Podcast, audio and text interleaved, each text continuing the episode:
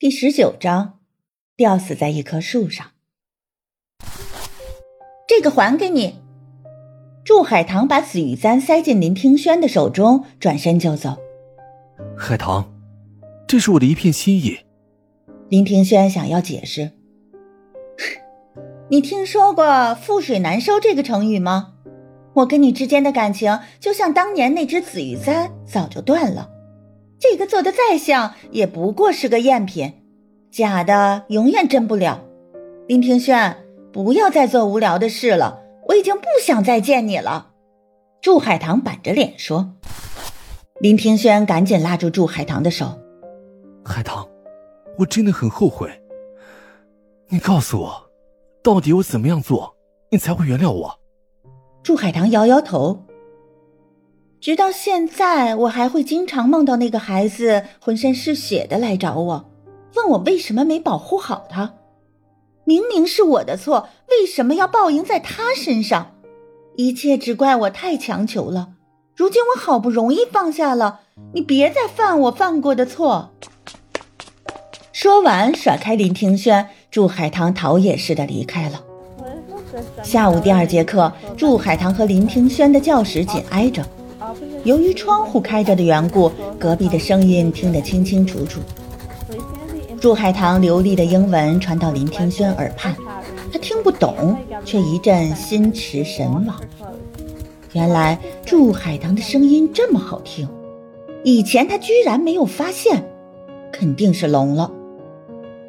林庭轩授课的动机虽然不纯，可他准备的十分认真。从炼香最基础的原理开始讲起，一点点深入浅出的渗透到整个行业，诚意满满。可台下的同学们关注的却是他的颜值。选修这门课的以女学生居多，趁林听轩不注意，不少人在下面窃窃耳语。想不到林大少爷长得这么好看，也不知道哪个女人能有福气嫁给他。听说他以前有个妻子。后来和离了，肯定是那女人配不上他呗。台下的小动作，林庭轩看得非常清楚。大多数时候，他乐得装糊涂。可听到有人编排祝海棠配不上他，林庭轩不乐意了。请大家不要随意揣摩别人的私事。感情这种事情十分玄妙，不是三言两语能说清楚的。女同学们相互使了个眼色。有胆大的学生壮着胆子问：“林少爷，听说你跟你的前妻分开了，能问一下是什么原因吗？”教室里瞬间安静下来，就连隔壁也安静了。林庭轩低头望着讲台，沉默许久，他艰涩的开口：“是我配不上他。”此言一出，台下一片哗然。林庭轩的出色有目共睹，若他都承认自己配不上对方，那他前妻得是何等的人物啊！林少爷，你现在喜欢什么样的女孩子呀？有女同学害羞的问。前妻已经成为过去式，眼下林庭轩是单身，所有人都有机会。林庭轩微微一笑，我喜欢我妻子那样的。有人提醒他。不是前妻吗？林庭轩点点头。是前妻，可迟早有一天，我会把她追回来，让她重新成为我的妻子。反正我这辈子就吊死这一棵树上。他还认命的做了个吐舌头的动作，把台下人都逗乐了。隔壁祝海棠听得清清楚楚，林庭轩说的每句话都刻意提高音量。不就是想说给他听吗？说不清心里是什么滋味，直到下面的同学叫他：“老师，这一段我们默背完了。”朱海棠回过神来，心不在焉的朗读下一段文章。终于挨到下课，祝海棠捧着教材往外走，路过林庭轩的教室时，不知出于一种什么心理，他呆呆的朝窗子里面望去。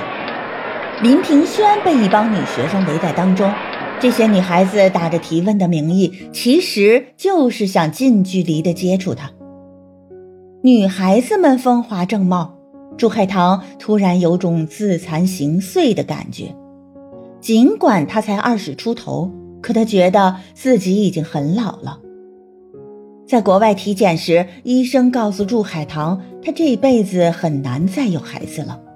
那次流产彻底摧毁了他的身体。老祖宗千盼万盼，就想着有生之年抱上重村。胡思乱想之际，林庭轩似有所感，突然抬头朝他望过来，隔着窗子四目相对，祝海棠有种被抓包的感觉，他慌忙收回视线，狼狈地跑开了。直到跑到转角，祝海棠才背靠着墙壁，大口大口地呼吸着。他突然很害怕，因为他意识到自己并没有表面上那么坚强。对林庭轩，他有种深深的无力感。理智告诉他要拒绝，可感情上又不受控制的左右摇摆着。祝海棠心事重重的下楼，结果一不小心一脚踩空，眼看就要从楼梯上滚下去，一只手揽住了他的腰，祝海棠重重的摔在了陆云清身上，而陆云清的后腰则正撞在了楼梯角上。